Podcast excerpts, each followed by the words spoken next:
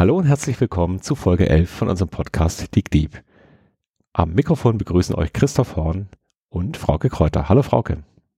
Hallo Christoph. Frauke, heute sind wir mal wieder beide in Deutschland, du in Weinheim, ich in Stuttgart. Es tut sich aber weltweit sehr viel. Ich war zwei Wochen in Amerika und habe mir dort verschiedene Städte und auch das Silicon Valley nochmal angeschaut. Und darüber wollen wir heute sprechen. Incubators Dilemma, wie können eigentlich Innovationen wieder zurück nach Deutschland kommen? Vorab aber nochmal kurz eine Frage. Da, habe ich das richtig gehört, dass du in der Landesschau warst? Ja, das zieht so Kreise. Also die Aufmerksamkeit über den Podcast funktioniert tatsächlich. Wir äh, bewerben das ja so ein bisschen bei Facebook und Twitter.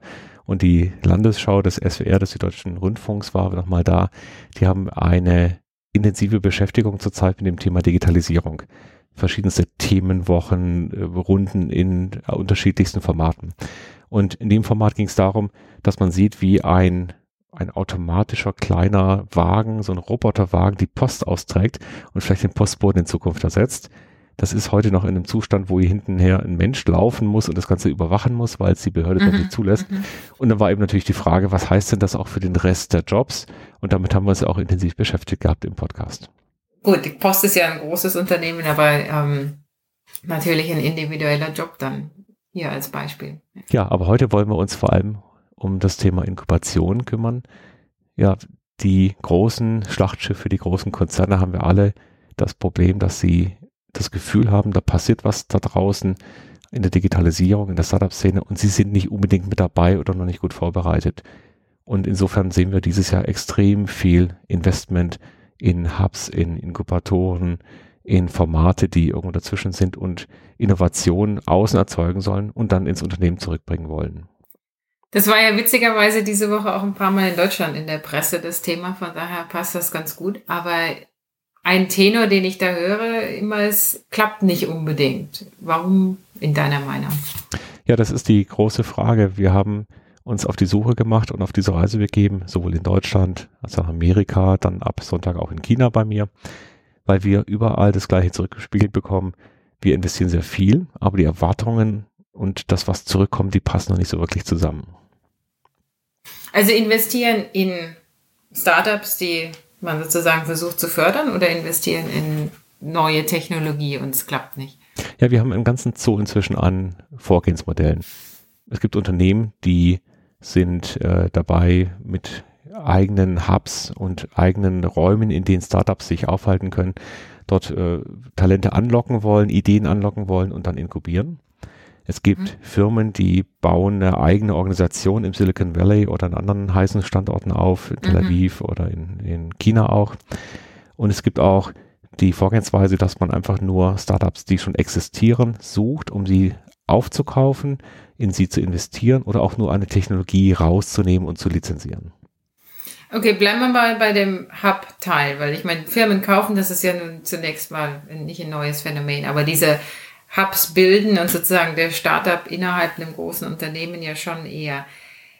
Klappt das nicht, weil 90 Prozent der Startups generell nicht klappen? Oder klappt es nicht, weil in dem Kontext große Firma und kleine Firma irgendwas haben? Die großen Firmen, die sind natürlich perfekt ausgestattet, um in der bisher bekannten Welt, nämlich einer Welt, die einigermaßen gut planbar ist, die durch Evolution vor allem geprägt ist, in dieser Welt gut zu performen, gut, äh, gute Werkzeuge zu haben, um zum Beispiel so einen Ablauf zu organisieren und Organisationsstrukturen aufzubauen. Das, was aber da draußen passiert, hat einen ganz anderen Charakter und gibt es so ein Bild, äh, die bisherigen Firmen leben in vertikalen Strukturen. Da gibt es einen unten und einen oben. Der, der oben ist, ist normalerweise der OEM oder der, der große Konzern, der dann sich zuliefern lässt von den First- und Second-Tieren und so weiter. Das sind da sehr, sehr hierarchische Pyramiden. Und der, der oben ist, der hat die volle Kontrolle über Geld, über Macht, äh, der sagt, was er braucht und die anderen liefern irgendwas rein. Da geht es auch darum, Dinge zu schützen. Da geht es darum, Daten nicht freizugeben. Also das Erste, wenn wir mit irgendeinem großen Kunden in Berührung kommen, ist erstmal ein NDA, ein Non-Disclosure Agreement. Das heißt, wir sichern zu, dass natürlich nichts rausgehen darf. Jetzt ist, gibt die, dann gibt es diese andere Welt da draußen und die funktioniert ganz anders. Die funktioniert horizontal. Das sind Netzwerke von Firmen oder auch einzelnen Personen, die das tun, was sie besonders gut können oder besonders gerne mögen. Und das ist vernetzt, das ist auf Augenhöhe, das ist nicht beständig, das ist sehr, sehr offen und auch die Daten werden ausgetauscht. Und da prallen diese zwei Welten aufeinander. Und lässt sich denn vernetzt skalieren? Also ich meine, das kann ja nicht hierarchisch, kann ja in kleinen Kontexten gut funktionieren, aber geht das denn überhaupt in einem großen Kontext in derselben Weise? Das ist eine gute Frage. Also wenn du dir die Startups anschaust, die starten ja alle recht ähnlich. Also die sind inzwischen sehr professionell. Es gibt ja Methoden wie Lean Startup zum Beispiel, wo also eine klare Denkweise dahinter steckt, sehr, sehr präzise auch an Ideen ranzugehen. Das hängt natürlich damit zusammen, dass auch die Investoren jetzt schon seit vielen, vielen Jahren da sind und sehr viel Erfahrung gesammelt haben, gut verstehen, was funktionieren kann, was nicht. Ähm, die fangen an und äh, kommen dann in diese gleichen Stufen rein wie die großen Firmen ja früher auch. Die müssen sich dann professionalisieren, die müssen industrialisieren, die müssen ihre Prozesse skalierbar machen. Also ein Team von fünf Leuten, da brauche ich nicht viel über Aufgabentrennung zu reden und über Rollen. Genau. Ja, das genau. ist einfach. Ja. So ein bisschen wie in der Uni wahrscheinlich auch. Also ich meine, deine Rolle ist ja irgendwie ziemlich klar. Also du bist der Prof. Und dann gibt es nicht so viel in kleinen Arbeitsgruppen zu regeln, ja, weil das natürlich sehr einfach ist. Aber stell dir vor, du hast ein Institut. Das ist jeder Mitglied in ja. jeder Arbeitsgruppe. Ja, genau. Damit ist die Struktur auch schon ausreichend beschrieben. Aber stell dir ja. vor, du hast jetzt auf einmal 500 Leute, die dir mitarbeiten müssen. Und auf einmal brauchst du andere Werkzeuge. Das heißt, die Startups kommen den großen Konzernen eigentlich entgegen, weil sie Strukturen hochziehen, sich professionalisieren. Und gleichzeitig ist die Frage, können denn die großen Konzerne in Richtung der Startups, also mehr in Richtung Agilität, in Richtung Geschwindigkeit, in Richtung mhm. Vernetzung gehen? Und das ist ein großes Fragezeichen. Wir sehen sehr viele Initiativen bei Kunden. Das sind dann Leadership-Programme, die dann irgendwie eine ganz neue Firmenkultur aufbauen sollen. Es ist aber sehr schwierig in einer Bestandskultur, die geprägt ist von Sicherheit, von Aufgabenteilung, von Trennung, von klaren Machtstrukturen, in etwas überzugehen, was erstmal unsicher ist, was erstmal ich ja, ist. Ja, genau. Also ich wollte gerade fragen, ich meine, ein Kerncharakteristik äh, von Startups ist, dass man rund um die Uhr arbeitet und kein Geld verdient. Ja. Und die große Motivation daher kommt, dass wenn es klappt, der Payout hoch ist und okay, wenn es nicht klappt, hat man Pech gehabt. Das ist ja per se in der Firma, in der du einen festen Arbeitsbetrag und ein festes Gehalt hast, erstmal nicht da. Ja, das sind natürlich sehr ungleiche Waffen, die da herrschen und die, die verwendet werden. Also im, im Silicon Valley sieht man das überall. Die Leute sind zum einen Idealisten an vielen Stellen. Also da geht es um irgendetwas Sinnvolles, um etwas Sinnvolles aufzubauen. Und auf der anderen Seite ist natürlich auch der Traum da, sehr schnell Bedeutung zu bekommen. Und wenn es nicht funktioniert, dann macht man halt das nächste. Das heißt, da ist eine unglaubliche Identifikation da mit dem Thema. Und es sind Leute da, die setzen alles da drauf, dieses eine Thema groß zu machen. In dem Konzern ist es genau das Gegenteil. Da ist eine hochprofessionelle Aufgabenteilung, da haben wir Rollen, die sehr austariert sind. Es ist klar, wie die Politik da so abläuft und so weiter. Aber die Identifikation mit diesem einen Ziel des Unternehmens ist natürlich nicht da. Und jetzt haben wir darüber gesprochen, was passiert denn, wenn diese beiden Welten aufeinanderprallen oder in Kontakt sind, überlappen. Mhm. Ja, das, was wir bislang sehen, ist aber sehr ernüchternd. Also viele Firmen sind im Silicon Valley vertreten. Das, was an tatsächlichen funktionierenden Startups dann auch in den Firmen ankommt, ist sehr, sehr übersichtlich. Bei manchen mhm. Firmen ist das wirklich auch nach vielen Jahren praktisch null. Und ähm, es ist natürlich auch insofern gar nicht verwunderlich, weil die Anzahl der wirklich coolen Lösungsansätze und die Anzahl der Probleme der Menschheit, die, die ändert sich ja nicht, wenn ich da die doppelte oder die, die fünffache Menge an Geld reinstecke, was natürlich gerade passiert. Ja. Ja. Also wenn, wenn ich einen Luftballon habe und dann sind zehn Rosinen drin, und wenn ich den Luftballon auf das fünffache Volumen aufblase, dann sind da immer noch nur diese zehn drin. Und ich muss mir viel mehr Mühe machen, die auch rauszufinden. Und was ist in deinen Augen die Lösung? Geht man zurück zu, man schaut mal, was sich entwickelt und kauft die erfolgreichen? Oder ihr müsst diese Entscheidung auch treffen? Ja, richtig. Also ich glaube, dass sehr viel daran liegt, ähm, eine große Klarheit zu haben, was man eigentlich erreichen will. Wenn ich zum Beispiel möchte, dass ein, äh, ein Startup etwas Neues aufzieht, was mit meinem bisherigen Geschäft wenig zu tun hat, dann muss ich das strikt nach den Regeln des Silicon Valleys auch durchziehen. Dann muss ich also in dem Fall verhindern, dass ich mit meiner Konzerndenkweise und den alten Regeln, die in, in meiner Welt ja gültig und, und gut sind, dass ich damit auf so ein Startup draufschaue dann muss ich darauf achten, wenn ich äh, in so einem Kontext bin, dass die Startups ja dort funktionieren, wo sie auch das Ökosystem haben. Ganz häufig schauen wir aber nur auf das Startup selber, auf die Idee, schauen aber gar nicht auf die Menschen, die drin sind oder die außenrum sind. Das ist mal so ein erster Hinweis. Also darf ich da gerade mal einhaken, was, mein, was gib mal ein Beispiel für Ökosystem, was du da meinst?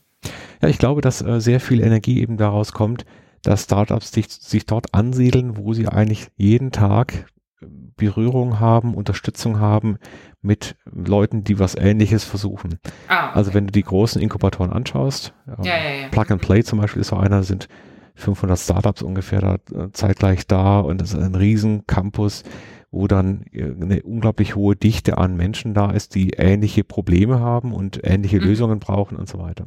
Wenn ich da jetzt eins rausnehme, und dann nach Stuttgart oder Weinheim oder wo auch immer hin verpflanze, dann ist das natürlich nicht mehr das Gleiche. Ja, dann, mhm. dann habe ich auf einmal gar nicht diesen übersummenhaften Effekt drin. Das zweite ist, wenn ich ein Startup, eine Startup-Idee habe und die betrifft eigentlich mein Kerngeschäft, also zum Beispiel ich möchte im Vertrieb irgendetwas digitalisieren, dann muss ich mir von vornherein überlegen, wie ich es denn schaffe, dass diese Idee dann den Weg zurück in meine Organisation auch wieder überlebt. Das heißt, ich muss von vornherein mir anschauen, wo ich das andocke und wie ich dann aber auch eine Verbindlichkeit in der Organisation schaffe. Es gibt ganz unterschiedliche Aspekte, ob ich das jetzt im Einvernehmen mit der Bestandsorganisation hinbekomme oder nicht, das ist nochmal eine andere Diskussion.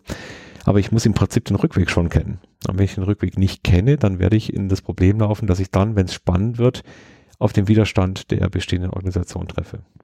Ist das das, was du mit dem Stichwort Investition, äh, Innovationsdilemma beschreiben wolltest oder ist das nochmal was anderes? Ja, genau, das, das Innovators Dilemma, das ist ein Buchtitel von 2011, das ist nochmal ganz interessant. Also, das beschreibt so ein bisschen die Frage, wie kann ich denn eigentlich mit den Mitteln der Vergangenheit die Zukunft gestalten? Und jetzt reden wir eigentlich über das Incubators Dilemma. Das heißt, äh, ich habe Innovation in einer schnell getakteten Welt, der Startup-Welt da draußen.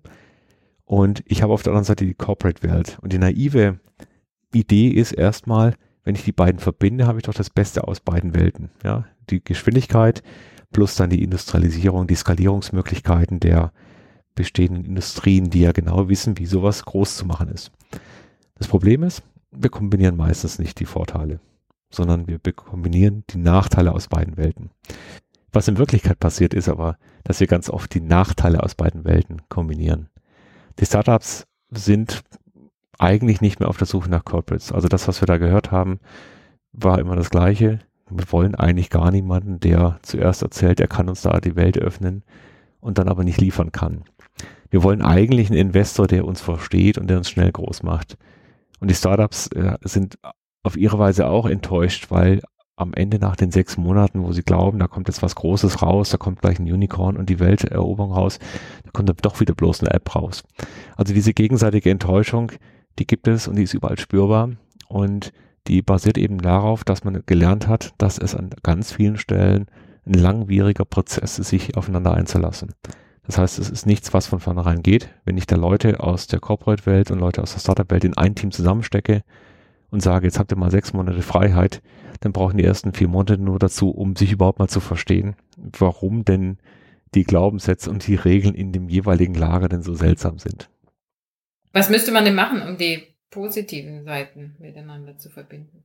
Also ich frage deshalb auch nach, weil das, was ich hier versuche an der Uni, also sowohl in Mannheim als auch in Maryland hinzukriegen, nämlich ein Online-Programm international aufzuziehen innerhalb einer großen On-Site Uni, die national arbeitet, sich ähnlich anfühlt. Ja. Das ist, also da passt die Kultur nicht, da passt die Geschwindigkeit nicht. Von daher wäre ich ein paar Tipps ganz dankbar. Es ist erstmal so, dass beide Welten ja ihre Berechtigung haben. Also sie lösen nur ganz unterschiedliche Probleme. Und eine Welt, die sehr strukturiert ist, die ist dafür sehr stabil und die ist attraktiv für bestimmte Menschen und für bestimmte Lösungen auch empfänglich. Und also insofern brauchen wir irgendwas, was diese beiden Dinge wieder kombinierbar macht. Der Kotter ist einer der großen Autoren aus dem Change Management. Also von Kotter kommen diese berühmten acht Schritte des Changes. Alles schon sehr, sehr alt, alles auch schon lange nicht mehr so mhm. Lebbar und, und so richtig. Der spricht zum Beispiel von, aber von zwei Betriebssystemen, die eine Firma vielleicht hybrid und gleichzeitig haben könnte. Das ist ein Gedanke, den wir äh, in, vielen Teilen ganz gut folgen können, wenn wir uns das anschauen. Also wenn ich es schaffe, dass ich in einer Firma im Prinzip zwei Pfade habe, einen konventionellen Pfad und auf der anderen Seite aber auch einen schnellen, einen, einen Startup, einen agilen Pfad. Und diese Betriebssysteme haben ganz unterschiedliche Regeln und ich muss aber sehr genau draufschauen, äh, wie denn die Berührungspunkte, die Schnittstellen zwischen diesen zwei mh, sich überlagernden Firmen sind. Wollte ich gerade sagen. An, aber ja, Betriebssystem einer Firma, ja. Was wir zum Beispiel ge gesehen haben, als wir im, im, Valley waren, war, war die folgende Geschichte. Da kommt eine große Firma und sagt, hier, ähm, ich brauche dich als Startup und äh, du kommst bei mir rein. Ich schaffe dir da einen Bereich, der ist total äh, autark. Da darfst du machen, was du willst. Du kriegst Geld, du kriegst gute Leute. Alles super. Ja, dann hat er sich gedacht, das ist ja ideal. Also ich bin in einer großen Firma und kann aber in dieser Firma diese Startup-Idee durchsetzen. Was ist passiert? diese Schnittstelle hat eben genau nicht funktioniert. Die, die großen Regeln sind auf dieses kleine, agile etwas ständig mhm. durchgedrückt worden, durchgeschlagen. Also es, die große Firma hat ständig mhm. kontaminiert, was in der kleinen passiert ist. Und wir sehen in vielen Firmen solche Versuche, ja, du machst eine Pitch Night und dann darfst du dann eine Idee nehmen und wenn du da ähm, mit dieser Idee bei deinem Forschen durchkommst, dann hast du ein halbes Jahr Zeit, um diese Idee groß zu machen. Das Problem ist aber, dass du, du jetzt schon weißt, nach dem halben Jahr bist du raus oder wann immer es schwierig wird in dieser Phase und es wird schwierig, dann sehnst du dich zurück mhm. nach dem Sessel, den du vorher gehabt hast. Ja, das war ja so bequem. Und du hast ja noch den Arbeitsvertrag und du hast ja noch die Rückkehrgarantie und so weiter. Sobald es eklig wird und du dich eigentlich durchbeißen müsstest, damit es richtig gut wird. Und ich glaube, diese Phase kennt jedes Startup dann müsstest du eigentlich die Zeit. Das trifft so gut. Also das so genauso geht's mir im Alltag im Moment. Ja. Im Moment ist echt eine schwierige Hase für unsere Programme da und ich denke, wie oft, warum mache ich das eigentlich? Ich meine, ich habe einen Beamtenjob und ich könnte ja eigentlich auch das einfach nicht machen. Ja, ja. ja das kann ich gut verstehen. aber wenn du die Möglichkeit hast, dann ist es natürlich verführerisch, dann nicht weiterzumachen. Zwei Betriebssysteme würde bedeuten, dass du aber sagst, na gut, wir haben auch diesen anderen Pfad, in dieser zweiten Welt bin ich dabei und muss mich da durchbeißen und kann nicht einfach zurückspringen in die andere Welt, die ja immer das, das Ruhebett ist. Also da müssen wir in den Details noch vielleicht tiefer reingehen. Die, also ein, du hast mich mhm. ja gefragt, was wäre ein Rat? Ähm, vielleicht ist der erste Ratschlag, sich selber sehr klar zu werden, bin ich in der Welt, wo ich eigentlich eher Investor bin, also es hat mit meinem heutigen Geschäft wenig zu tun, dann mhm. muss ich es auch so behandeln. Oder bin ich in der Welt, wo ich eigentlich die Digitalisierung und die Agilisierung von meinem Bestandsgeschäft möchte, dann muss ich aber auch den Rückweg in die Organisation von vornherein mit einbauen. Und ich glaube, so in diesem Spannungsfeld okay. spielt sich das an. Ja, guter, guter Gedankenstoff hier. Also wie gesagt, ich hatte das Gefühl, die, die deutsche Presse nagt mindestens genauso heftig an dem Thema wie ihr da letzte Woche, als ihr in Kalifornien unterwegs wart. Ja, also es, es, wird immer schlimmer. Also alle Themen, die wir in den ja, letzten zehn Folgen hatten, Frage, die finden wir ganz tagesaktuell in der Presse, ja. egal was das jetzt war. Ja. Und äh, also es ist ganz spannend. Also wir sind anscheinend an den richtigen Themen dran. Es gibt ein Buch, das wir als Fundstück mitgebracht haben, das das auch noch ganz gut zusammenfasst, was wir heute hier so angerissen haben. Und zwar ist es der zweite Band von Christoph Käse. Christoph Käse ist ein Journalist, der längere Zeit jetzt im Silicon Valley unterwegs war. Sein erstes Buch hieß Silicon Valley und sein zweites Buch jetzt gerade frisch auf dem Markt heißt Silicon Germany. Und da schaut er drauf, wie gehen die deutschen Firmen mit Digitalisierung um? Wie funktionieren denn diese beiden Welten, die vertikale und die horizontale Welt? Und er ist schon recht pessimistisch. Okay guter Teaser. Also das Buch, ähm, das Buch soll durchaus äh, Lösungsansätze und, und die äh, vermitteln und in diese Welt nochmal einführen. Er sagt aber auch ganz klar, das wird schon ganz schön knapp. Wenn wir uns jetzt nicht auf die Hinterbeine stellen, dann kann dieser Zug auch definitiv ohne uns abfahren. Gut. Wie immer gibt's den Hinweis zu dem Buchtitel und äh, zu anderen Links, die wir oder Hinweisen, die wir gegeben haben während des Podcasts auf unserer Webseite und auf den Podcast Notes auf iTunes und den anderen Providern. Genau, dickdeep.de, wer es noch nicht gemerkt hat. Und wir freuen uns natürlich auch über Weiterempfehlungen. Also der Kreis unserer Zuhörer steigt, aber da können wir noch einiges machen. Und wir versprechen weiterhin spannende Folgen. Bis zum nächsten Mal. Tschüss.